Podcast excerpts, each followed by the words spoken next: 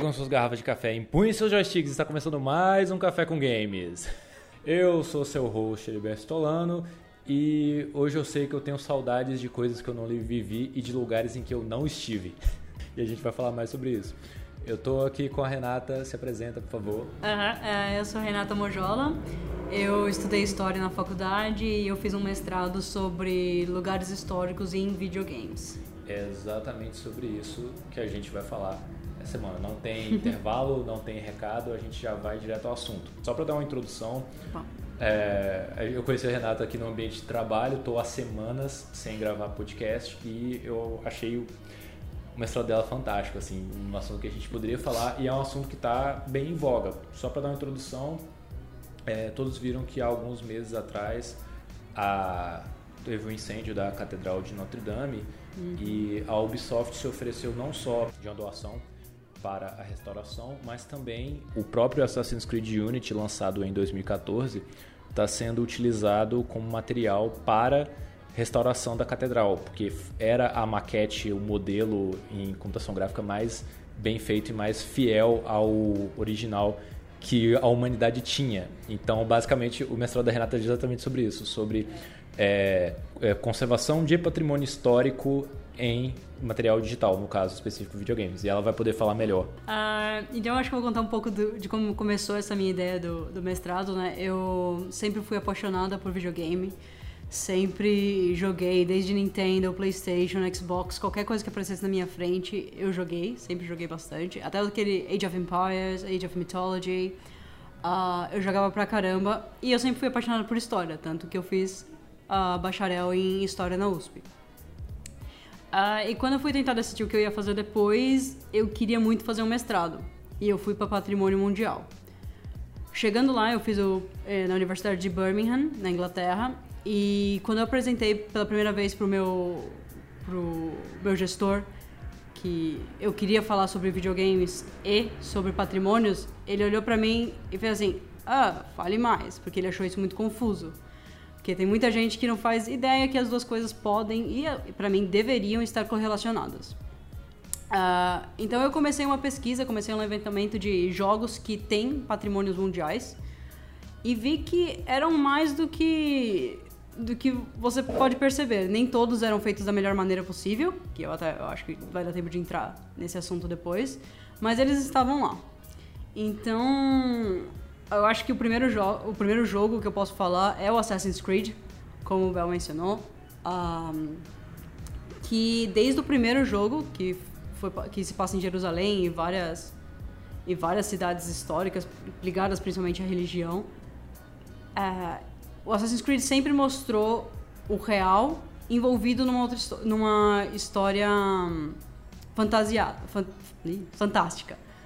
Uh, então isso me apaixonou desde a primeira vez que eu joguei aquele jogo. E você poder caminhar, passear pelos aqueles prédios antigos, aqueles lugares históricos e conhecer um pouco da, da história daqueles lugares foi, foi apaixonante, foi fantástico. Ligou duas paixões minhas que eu nunca pensei que poderiam ter sido ligadas. E no meu mestrado eu falei exatamente sobre isso, só que eu peguei como exemplo Assassin's Creed 2, que fala sobre a Itália. Né? Então, Venezia, uh, Florença e outros, outras cidades assim.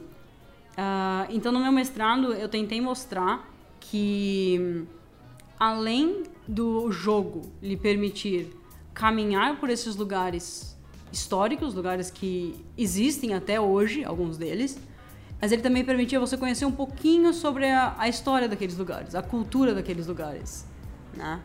Então, eu falei no meu mestrado um pouco sobre isso, sobre a educação sem o foco de educação, né? Porque o foco do Assassin's Creed nunca foi, foi nunca foi educacional. Foi educacional.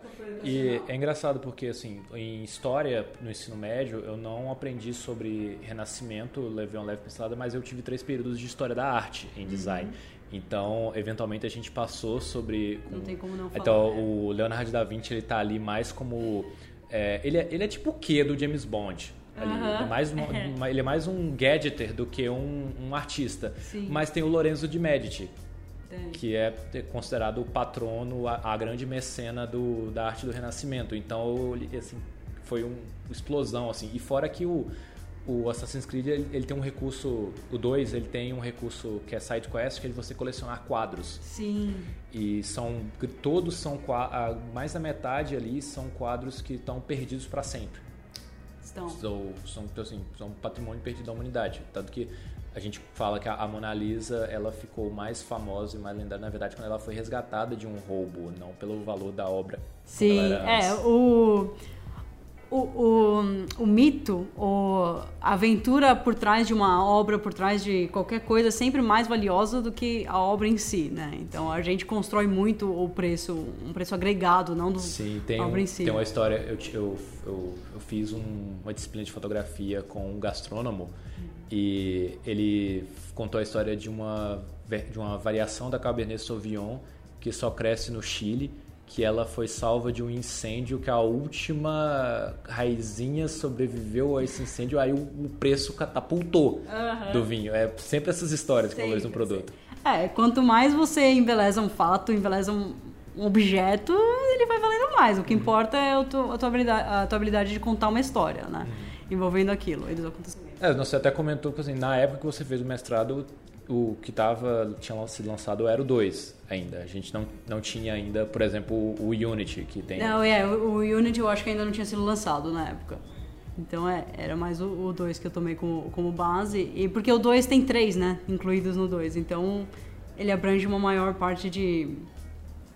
Ó, um maior número de cidades. E o que me interessou mesmo em Veneza, em, no 2, que era sobre a Itália, é que, como você falou, tinha o Leonardo da Vinci lá, que você mencionou que não era nem tanto um artista, mas Leonardo da Vinci, uma coisa que a gente não percebe, ele não era só um artista. É, uma porrada de coisa. Ele era uma porrada de coisa. Então tem livros de invenções deles, que, dele que a gente nem, nem faz ideia e nunca nem se tocou. Então eu achei que interessantíssimo que o Assassin's Creed não só olha para a herança cultural, patrimônio físico, mas como a herança que a gente chama de não material. É do literário histórico. Tanto que no, no, no, Brotherhood você tem side quest utilizando as invenções dele que são colocadas em prática. Sim. Teve até uma série do History Channel, quando ele era minimamente interessante, que eles tentaram reproduzir yeah. as invenções do, do Da Vinci. E, e, é engraçado que é uma das coisas que eu mais gosto no 2 e eu senti que você perdeu qualidade no Unity e, no, e principalmente no Syndicate, que é o roteiro do 2 ele é muito bem amarrado de fazer com que a história do Ezio passe por essas pessoas, uhum. por esses personagens históricos. No Syndicate eu fiquei tão decepcionado porque você tem na mesma época Karl Marx, é, Charles Dickens, Graham Bell, é, uma porrada de gente e eles não fazem parte da main quest, eles ficam popados no uhum. meio do mapa, você encontra, faz meia dúzia de side quests pra ele e pronto, tchau. É. Isso você não precisa nem ter em contato com eles. Né? Eu, eu fiquei muito, mas muito decepcionado. Com... É, e se você tem personagens históricos de tal porte, tal tamanho, tal importância, por que desperdiçar eles com uma side quest? É. Foi uma coisa que super me chamou atenção no, no Origins, né? no Assassin's Creed Origins. Que César, Cleópatra, você literalmente tem contato com ele e um contato super forte. Você chega a ficar com raiva, chega a sentir orgulho desses personagens históricos que, assim, fazem parte da nossa história. É uma coisa que a gente deveria conhecer. É claro que tem todo aquele embelezamento dos templários, porque, assim, afinal você está contando uma história. Mas eu acho que o fato de eles mostrarem algumas cenas, igual da Cleópatra, com sendo enrolado no tapete, no Origins. Desculpa pelos spoilers que ainda não jogou, mas jogue. Ah, é, tipo o spoiler de Paixão de Cristo, você falar que Jesus morre no final. É, é, é, é mais ou menos isso. Ah, coração valente, William Wallace vai morrer. Né?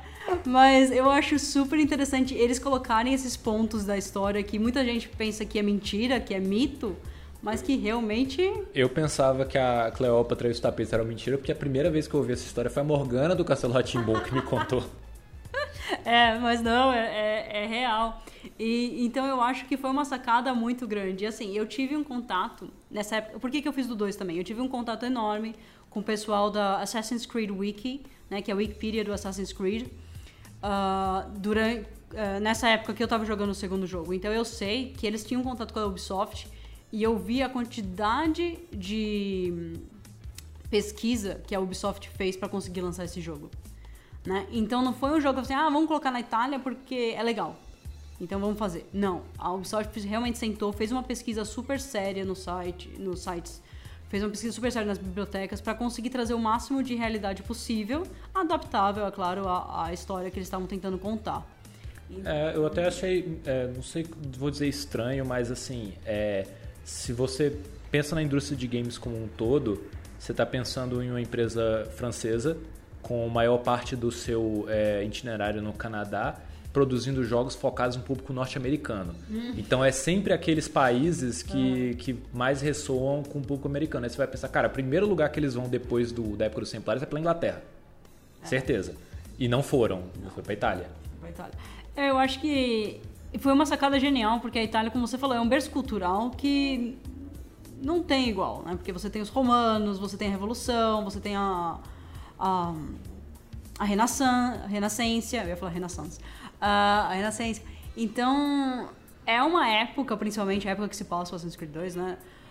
É fantástica, tem tanta história para contar, tem tanta riqueza, e assim, eu acho que eles tiveram uma sacada realmente genial de terem escolhido aquele como foco. Tanto que foi bem mais famoso que o terceiro. Que o terceiro, que realmente se passa nos Estados Unidos. É qualquer coisa. É, deu uma queda que eu vou é. admitir que eu demorei muito para jogar aquele jogo. Ele é. O, é, eu lembro desde quando ele foi anunciado, para mim, ah, esse é aquele filme do Mel Gibson, Patriota. Ex Nossa, eu pensei exatamente a mesma coisa. Me deixou tão. E assim, eu acho que perdeu um pouquinho do, do, da questão do Assassin, mas isso vai entrar em outra questão. Não vamos entrar na jogabilidade. Uh, mas uma coisa também que eu comentei, mostrando, voltando um pouco para o meu mestrado, foi como isso aumenta a curiosidade das pessoas sobre aquele lugar, tanto para fazer pesquisas. A equipe inteira do Assassin's Creed Wiki, eles tiveram interesse em história, tiveram interesse na Itália por causa do jogo.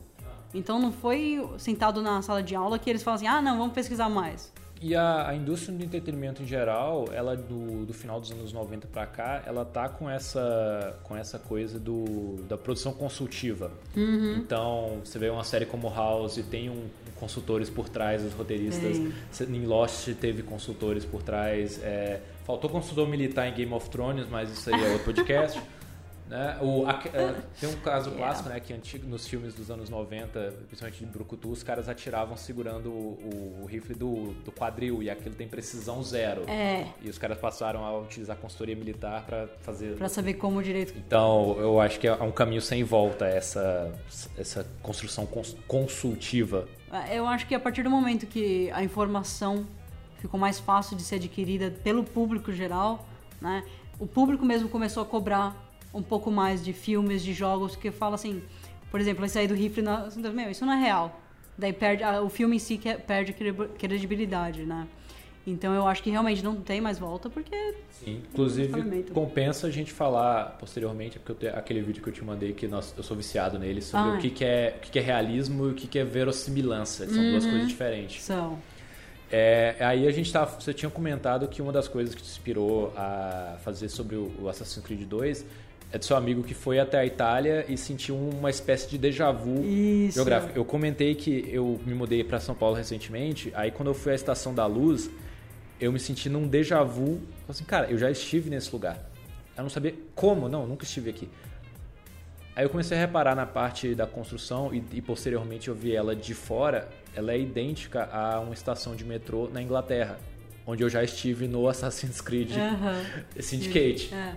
E que existe, eu, eu, existe esse, esse déjà vu geográfico. Você esteve em um lugar no Assassin's Creed e depois você está nesse lugar na vida real. Eu tive um amigo que teve o contrário. Ele passa o quase todo ano o Réveillon na Times Square e aí a gente estava jogando The Division e ele começou assim, ah, vem por aqui, vem porque ele começou a guiar a gente. Porque ele sabia o lugar. Sabia o lugar inteiro. Ah. Não, isso é fantástico. Eu acho que o fato de eles fazerem tanta pesquisa, o fato de eles irem para o lugar e tentarem reconstruir da maneira mais um, precisa possível, é isso, porque é o que você fala, você entra num lugar que você viu num jogo ou vice-versa e você fala, meu, pera, isso me é familiar. Então cria aquele sentimento mais forte por aquele lugar. Então aquele meu amigo, ele jogou os jogos e quando ele chegou na Itália, ele foi com uma foto do jogo para tirar uma foto da foto com o lugar de background, né, de logo atrás. Então, o Assassin's Creed que tem a, a Notre Dame, que tem a catedral, o cara coloca a foto do jogo, né, tipo um, um print screen do jogo na frente da catedral e tá exatamente como se fosse uma foto do lugar mesmo. Mas aquilo é uma foto do jogo. Às vezes eu mostro para uns amigos uma foto do jogo, de uma pessoa lá, lá da Itália, eu mostro assim, isso aqui é jogo ou é foto? A pessoa batendo o olho assim, isso é foto do lugar, né? Para de ser... Você tá falando, não, isso aqui é do jogo. e a pessoa fala, nossa senhora! E é muito fidedigno e eu acho que o mais interessante para mim, pela essa parte de ser historiadora, é que muito, alguns desses lugares foram destruídos. Ou por guerra, ou por a população cresceu, precisava tirar alguma coisa de lá, uma ponte em Veneza que caiu, ou alguma coisa assim. E no jogo, você consegue ver aquilo como era. Então, por exemplo, eu tô o, voltando pro Origins, que você passa no Egito, né? Ah, você consegue ver as pirâmides como eram. Quantas pessoas sabem que a pirâmide, na verdade, ela era branca? Tipo, ninguém. Era só o topo que era de outra cor.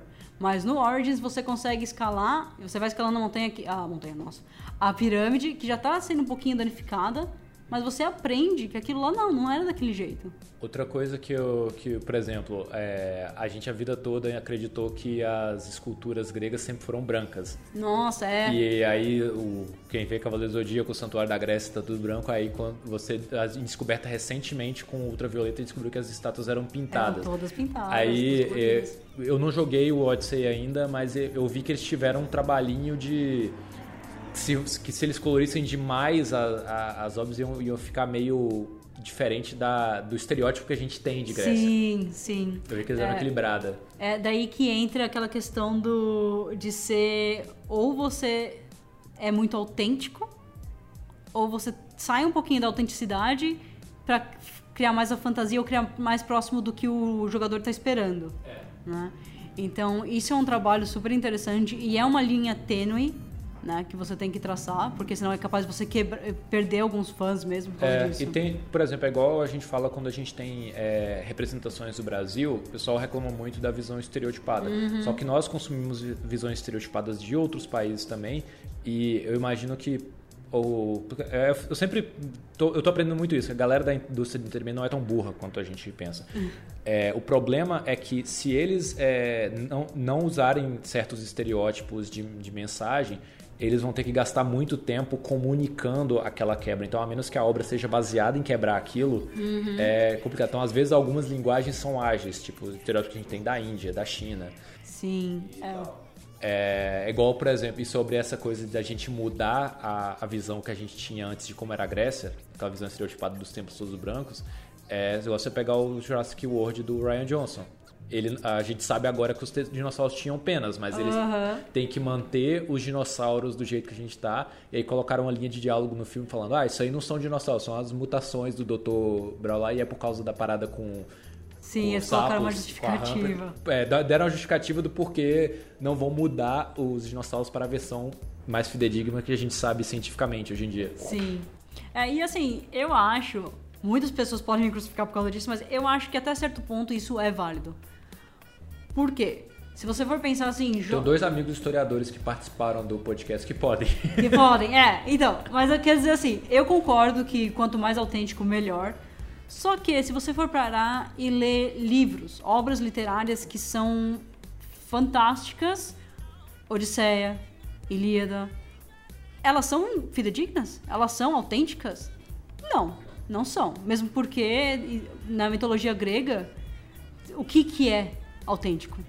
Existem tantas versões diferentes de um mesmo mito com a mesma origem grega que, assim, Desculpa, você não tem como falar é. é. E, e, eu acho incrível como que, por mais que seja fantasia, é uma, é uma reprodução daquela época. Por exemplo, eu estava uhum. vendo um ensaio sobre Cyberpunk, um vídeo essay sobre Cyberpunk, e se você pega o Blade Runner e o, e o Neuromancer do, do William Gibson, até o Altered Carbon que passa agora na Netflix, ele, eles são baseados no que era um reflexo das ansiedades sociais da década de 80. Uhum. Aí quando você pega o Altered Carbon, ele só tem a estética cyberpunk e aquele monte de anúncio de neon não é mais é, a publicidade opressora que queria ser representada em Blade Runner de 82. Hoje em dia, a gente, nós de, de 2019 não consideramos sobrecarga de publicidade algo opressor. Sim. Então, é, vira só estética. Então, ah, a obra, por mais que ela seja fantasia, ela faz sentido, ela reflete o tempo em que ela foi escrita. Com certeza. É, em, em história, em patrimônio, quando a gente vai estudar alguma coisa assim, a gente sempre tem que estudar duas coisas. Não é só. Quando você pega um texto que tem mais de 10 anos, ou até mais de 5 anos hoje em dia, uh, que fala sobre uma outra, um, outro, ui, um outro período, você não está estudando só aquele outro período. Muito pelo contrário, você está estudando mais 5 anos atrás, que é quando o texto foi escrito, do que de fato a época sobre qual, te, qual aquele texto fala, né? Então, são dois estudos completamente separados, porque a visão que, que historiadores tinham 10 anos atrás da Grécia é diferente da visão que nós temos hoje em dia. Eu peguei o, recentemente um texto para ler de uma revisão da biografia do Leonardo da Vinci e assim, a minha professora de História da Arte ela tinha uma visão completamente romantizada uhum. e chega aquele trecho que quando ele era estagiário no ateliê, dizem que as pinturas dele eram tão maravilhosas que o, o dono do ateliê ficou com vergonha de voltar a, e se dedicou à escultura. Cara, é uma visão puta uhum, romantizada. Aí, quando você começa a deixar essa visão romantizada, você descobre que o cara parou de pintar porque ele não era bom em pintura e ele tinha que otimizar a produção do ateliê dele, era um gestor, ele foi focar naquilo que ele era bom. Pronto, agora eu tenho uma pessoa boa de pintura para trabalhar aqui, agora eu vou focar em outras coisas. É igual quando você é dono de uma empresa, você faz tudo sozinho, você acha alguém para executar uma função, pronto, vou. Com certeza. Era totalmente prática. Prática é. e eu, as pessoas é, romantizam. Sim, é sempre assim. Ah, a princesa Isabel, ela libertou os escravos por quê? Ah, porque ela tinha dó dos escravos. Mentira! É uma das maiores mentiras contadas no Brasil. É, e que a gente tipo, conseguiu quebrar, é, a gente até conseguiu levar isso agora para as escolas e tem gente querendo voltar com. Tem, é, é, não, é, é não, tem, não vamos entrar nesse ponto, mas sim. Mas então, por isso que eu falo assim, que jogos, até certo ponto, eu concordo que tem um limite que você não deve uh, quebrar. Onde que está esse limite é muito relativo. Mas, ah. Sim, é, o, o, que a gente comentou semana passada, é, eu tenho um, um, amigo que ele utilizava, na época ele só tinha Assassin's Creed 2, não tinha sido lançado os outros. Ele usava Assassin's Creed 2 e o, e o, e o primeiro para poder mostrar para os alunos dele é, regiões ah, históricas. Sim. Então, só que assim, ele tinha que ligar o console com o modo gameplay e explorar ele mesmo. Só que enquanto ele está explorando, pode aparecer inimigo, essas coisas. E a Ubisoft vendo que tinha, tinha gente fa fazendo esse uso, fizeram um modo de exploração no Origin. E parece que agora tem esse modo de exploração no Odyssey também. É, aí eu vi um vídeo dessa Credits dele começando assim, pô, é muito legal, é legal para você poder utilizar como sala de aula, é, mas não é bom para quem quer utilizar aquilo como experiência. Tipo, se eu, é, não para fim educacional, mas eu quero conhecer o Egito, o próprio jogo ele é mais interessante porque eu vou aparecendo on the go. É, e assim, de, no jogo em si você tem a, a cultura não. que você não. Uh, não material. Né? Você tem a cultura imaterial além da cultura material. Que a cultura material são os prédios, são os lugares, etc. A imaterial é a cultura, são as pessoas, é a língua grega, porque no Odyssey é uma parte fantástica. Um, quando você está no navio, e você começa a navegar pelas águas gregas, pelos mares, pelas águas gregas, é o mar Mediterrâneo, é, eu tava tentando lembrar o nome.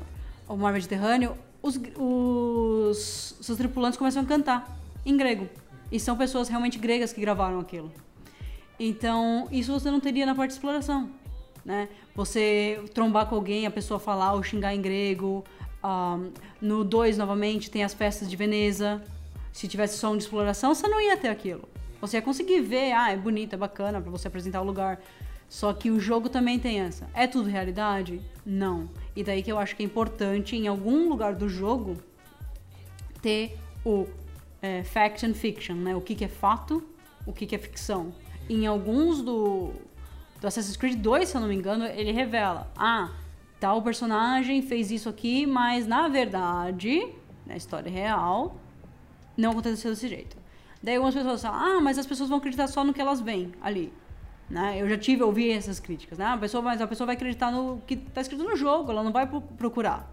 Falou, tá, e qual é a diferença dela acreditar o que está escrito no jogo e não procurar, e ela acreditar tudo que o professor está falando em sala de aula e não procurar se afundar no, no, assunto? É, ou qual seria a diferença dela não saber sobre não isso? Não saber, a, é, era all, exa, é, então é, a então, gente, assim... A gente tem muito, muita gente fala que a nossa era é uma era que as pessoas têm um mar de, de conhecimento com pires de profundidade. Aí eu, tá, o que, que diferencia isso de de antigamente. Antigamente, seu acesso ao conhecimento era enciclopédia, que era vendida de porta em porta, só que as enciclopédias que você compra também tinham um nível de profundidade raso. Isso para quem tinha a curiosidade de.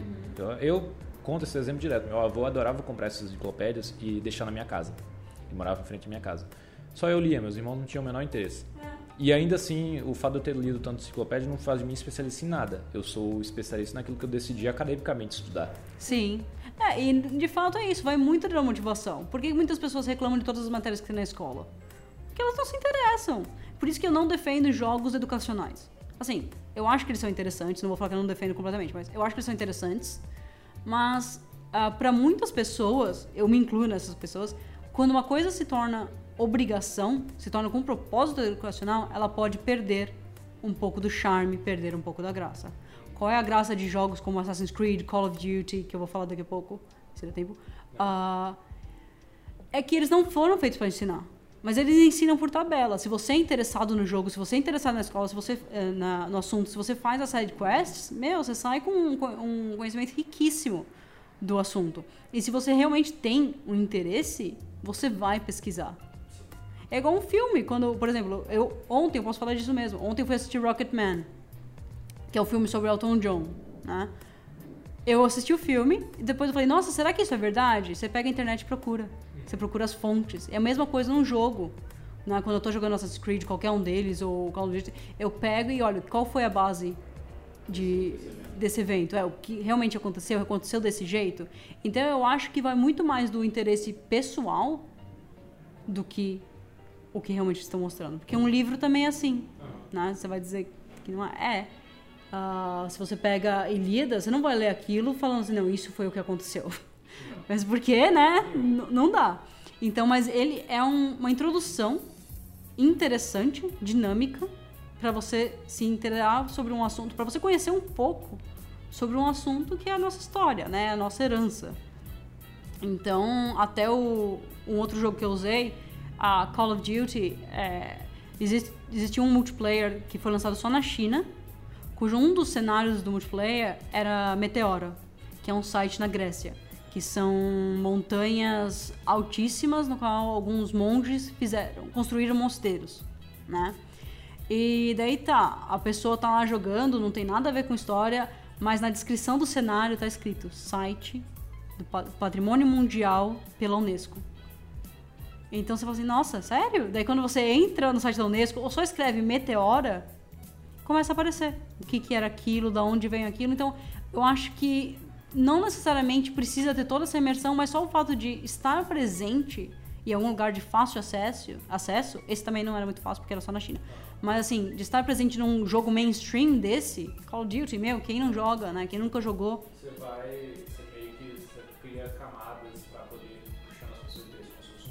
Exato. Então, daí você me fala que jogo não tem não tem não, não ensina, só se for feito para ensinar. Não, isso é mentira.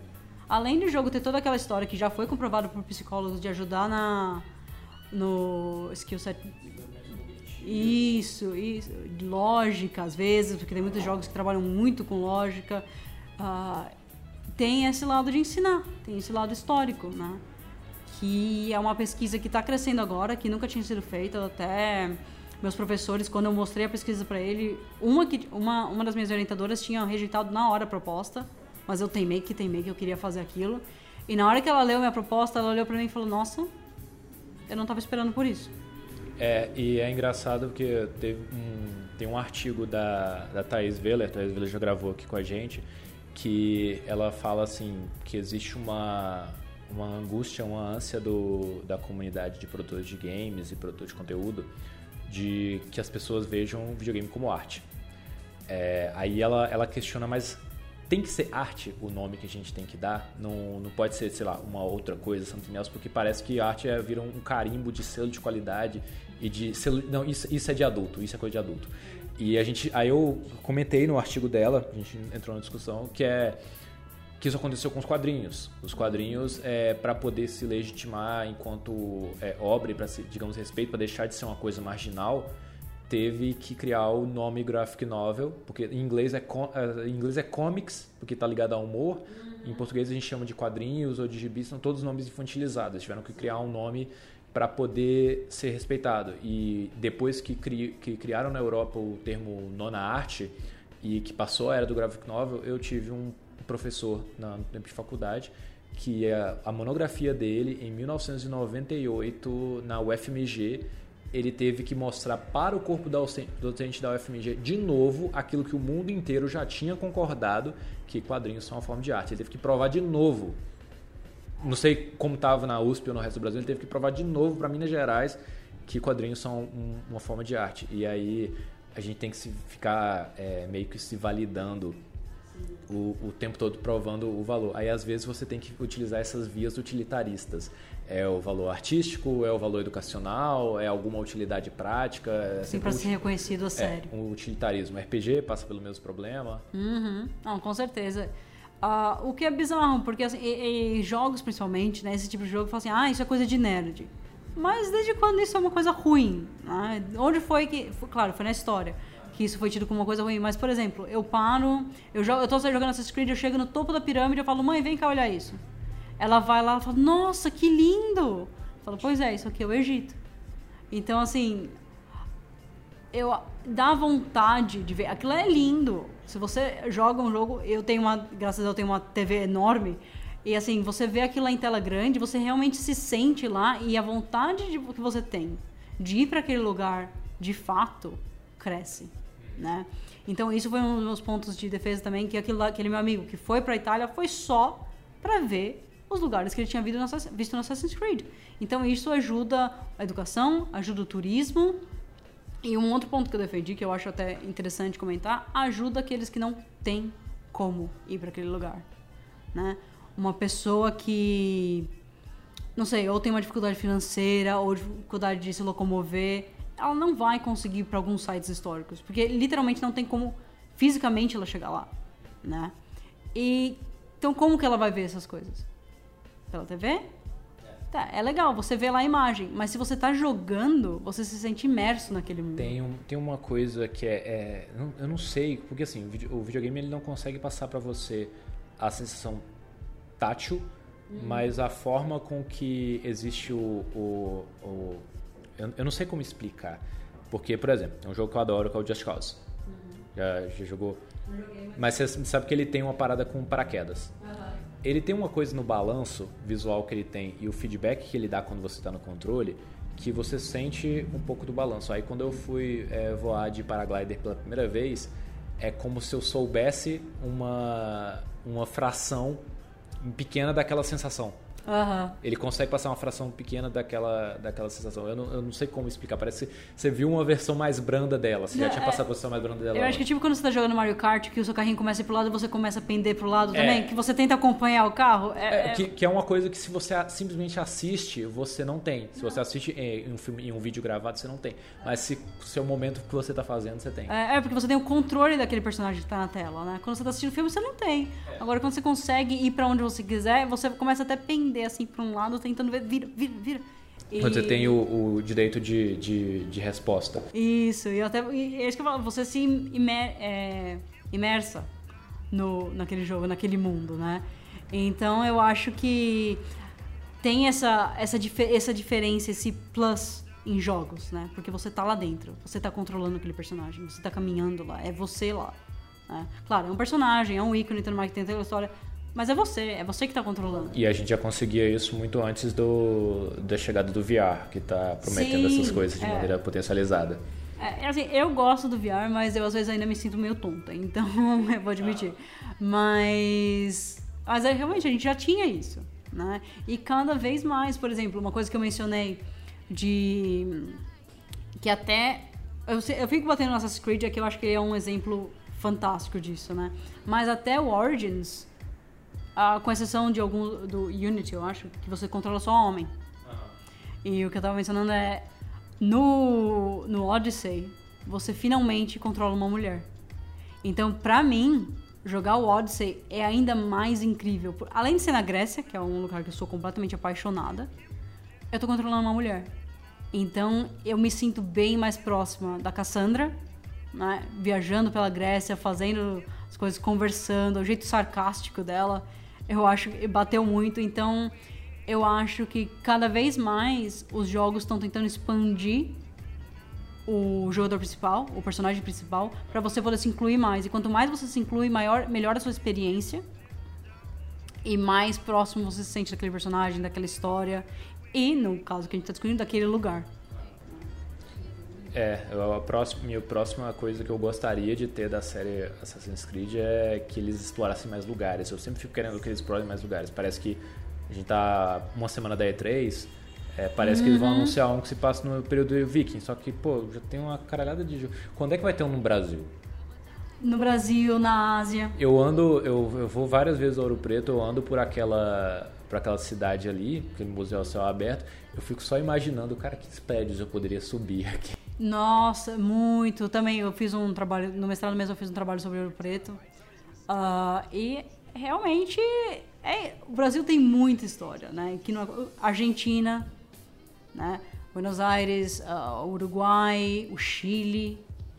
Meu, todos, toda a América do Sul, eu acho que seria. É que a gente fala do Brasil porque. É, porque né? a gente mora aqui. É, afinal. Porque a gente é um bando, como de um amigo, um amigo é, venezuelano meu falou, que a gente é um bando de imperialista, porque a gente, a gente, a gente é muito ignorante com o que acontece no resto do, da América do Sul. É, é, às vezes nós somos, temos que admitir. Mas eu concordo que seria interessante ele sair um pouco da Europa e da América do Norte, né? E, ou pra Ásia. É, é, não custa. Quem sabe? É, Renato, foi um prazer. O prazer foi muito meu. Muito obrigado por poupar seu tempo escasso. ah, tá difícil, mas foi bom, foi muito bom. Foi bom. E é isso aí, pessoal. Deixa uns comentários, manda um joinha, indica para os amigos no Spotify. Se a gente quiser acompanhar algo do seu trabalho, onde a gente consegue encontrar? E uh, eu acho melhor tentar me encontrar no ou no LinkedIn ou no Facebook mesmo para mandar uma mensagem, porque eu consigo conversar sobre isso o tempo todo. Ou até pelo Tumblr, talvez, que eu tô no Tumblr. Então, meu link é I don't know what sarcasm is. Very, é. very British. I, I, don't speak British. é, meu sotaque é britânico. Mas qualquer um dessas redes, né? Renata Mojola, do Santos. No LinkedIn é do Santos. Uh, pode procurar, pode mandar mensagem que eu tenho o maior prazer por falar sobre jogos e herança patrimonial, intangível ou tangível. É isso aí, pessoal. Até semana que vem e continue jogando.